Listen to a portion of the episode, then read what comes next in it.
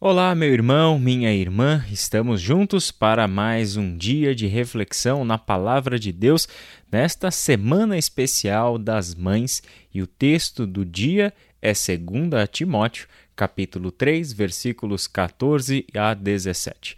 Antes de ler o texto e fazermos algumas reflexões sobre ele, vamos nos lembrar que ontem já falamos sobre a mãe e a avó de Timóteo. Eunice e Lloyd já apareceram na nossa devocional de ontem e já pudemos contemplar um pouquinho a importância que essas duas mães tiveram na vida do discípulo de Paulo Timóteo, que se tornou um líder fundamental na história da igreja que nascia naquele contexto, mas também um homem temente a Deus e tremendamente importante para toda a história do cristianismo, visto que ele foi um companheiro de viagens do apóstolo Paulo e, ao mesmo tempo, um plantador de igrejas e pastor. Em 2 Timóteo, capítulo 3, versículos 14 e 17, aprendemos mais um pouco sobre o que foi a importância da vida de Lloyd e de Eunice na vida de Timóteo. Olha só o que diz o texto. Você, porém, deve permanecer fiel àquilo que lhe foi ensinado.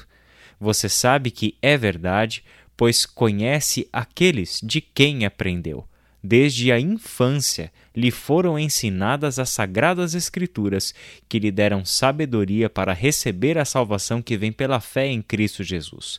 Toda a Escritura é inspirada por Deus e útil para nos ensinar o que é verdadeiro e para nos fazer perceber o que não está em ordem em nossa vida. Ela nos corrige quando erramos e nos ensina a fazer o que é certo. Deus a usa para preparar e capacitar seu povo para toda boa obra. Algumas considerações importantes aqui, começando de trás para frente. A palavra de Deus é usada por Deus, é um instrumento nas mãos de Deus a fim de preparar e capacitar o seu povo para toda boa obra. Ela visa a ação correta. O preparo por meio das Escrituras, portanto, tem a ver com Deus equipando o seu povo para a boa ação, e a boa ação é a realização da sua vontade, é realizarmos os feitos que o Senhor quer realizar. O versículo 16 talvez seja o mais conhecido deste texto lido e talvez o mais conhecido de toda a segunda carta a Timóteo. É o texto famoso sobre a inspiração das Escrituras, em que Paulo mostrou que toda a Escritura provém de Deus. Ela foi inspirada por Deus e a sua utilidade é nos ensinar o que é a verdade para que sejamos capazes de perceber o que não está em ordem na nossa vida e também para nos corrigir quando nós erramos e nos ensinar a fazer aquilo que é certo. Agora, eu chamo a atenção para os dois primeiros versículos que são 14 e 15.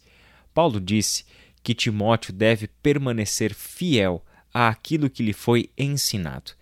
Algo foi depositado na vida de Timóteo alguém investiu na vida de Timóteo. Um ensino, uma educação lhe foi dada.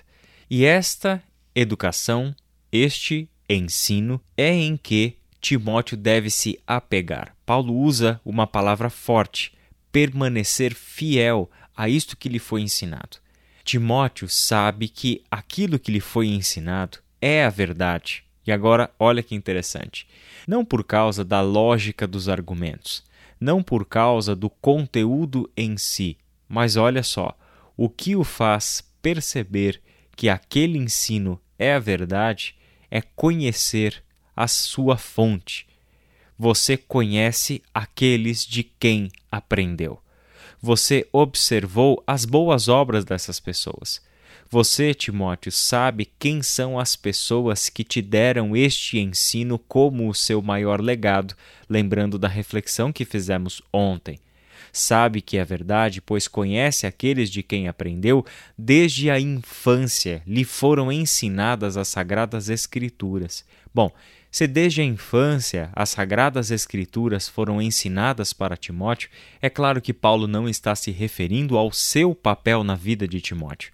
Não é aquilo que Paulo ensinou para Timóteo, mas Paulo aqui se refere ao aprendizado das Escrituras que Timóteo recebeu dentro da sua casa, desde a sua infância, em que as Sagradas Escrituras lhe foram ensinadas. Estas Escrituras, ensinadas para Timóteo, é o que dão para ele sabedoria para que ele receba a salvação que vem pela fé em Cristo Jesus. É um ensino que lhe prepara para ser salvo por meio da fé em Cristo Jesus. Este é o papel que nós sabemos desde o início da segunda carta a Timóteo que Eunice e Lloyd exerceram na vida de Timóteo. Sabemos que essas duas mulheres, duas mães, avó e mãe de Timóteo, foram as responsáveis pela sua educação. Paulo fala delas quando fala do referencial de fé que habita em Timóteo. Paulo fala delas quando fala da firmeza, da fortaleza que existe dentro de Timóteo na relação com Deus, porque este foi o legado de Eunice e de Lloyd. Isso nos chama a atenção para o que nós aprendemos no domingo. Sabemos que o exercício sacerdotal no lar não é uma exclusividade do marido e do pai, mas, segundo a palavra de Deus, a mulher e mãe têm um papel dentro do lar que também é sacerdotal. Precisamos destacar isso com muita clareza para que todos nós, maridos e esposas, pais e mães, avós e avós, nos entendamos como responsáveis por transmitir a palavra do Senhor. Na primeira carta de Pedro, capítulo 3, do verso 1 até o verso 2, é o que nós lemos. Da mesma forma, vocês, esposas, sujeitem-se à autoridade de seu marido. Assim, mesmo que ele se recuse a obedecer à palavra, será conquistado por sua conduta, sem palavra alguma, mas por observar seu modo de viver puro e reverente. Esse é um texto que abre para nós a compreensão do que está envolvido quando nós falamos de palavra de Deus. No texto de 2 Timóteo que nós lemos, aprendemos que a palavra de Deus tem como objetivo nos preparar e nos capacitar para a prática de boas obras, para toda boa obra. É a forma como nós vivemos que está em jogo aqui. Não é meramente o conhecimento das Escrituras. É importantíssimo pensarmos nisso. Por quê? Porque o conhecimento desassociado da vida é uma incoerência. Todo conhecimento da Escritura visa a ação, visa a vida prática, visa uma vida que testemunha da veracidade do Evangelho. É um Evangelho que é vivido em todas as nossas ações, em todas as dimensões da nossa vida, dentro das nossas relações. É por isso que o Evangelho é verificado se é verdadeiro ou não a partir da vida daquelas pessoas que nos anunciaram o Evangelho. Esta é a responsabilidade de mães cristãs, assim como de pais, assim como de avós, assim como de avós, como foi Lloyd.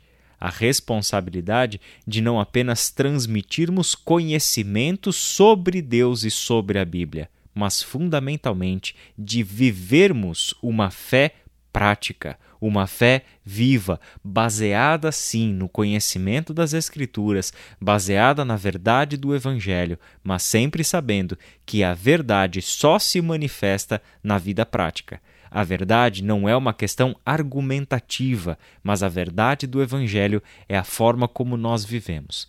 Conhecer de quem aprendeu é o que nos faz saber que esta palavra é a verdade.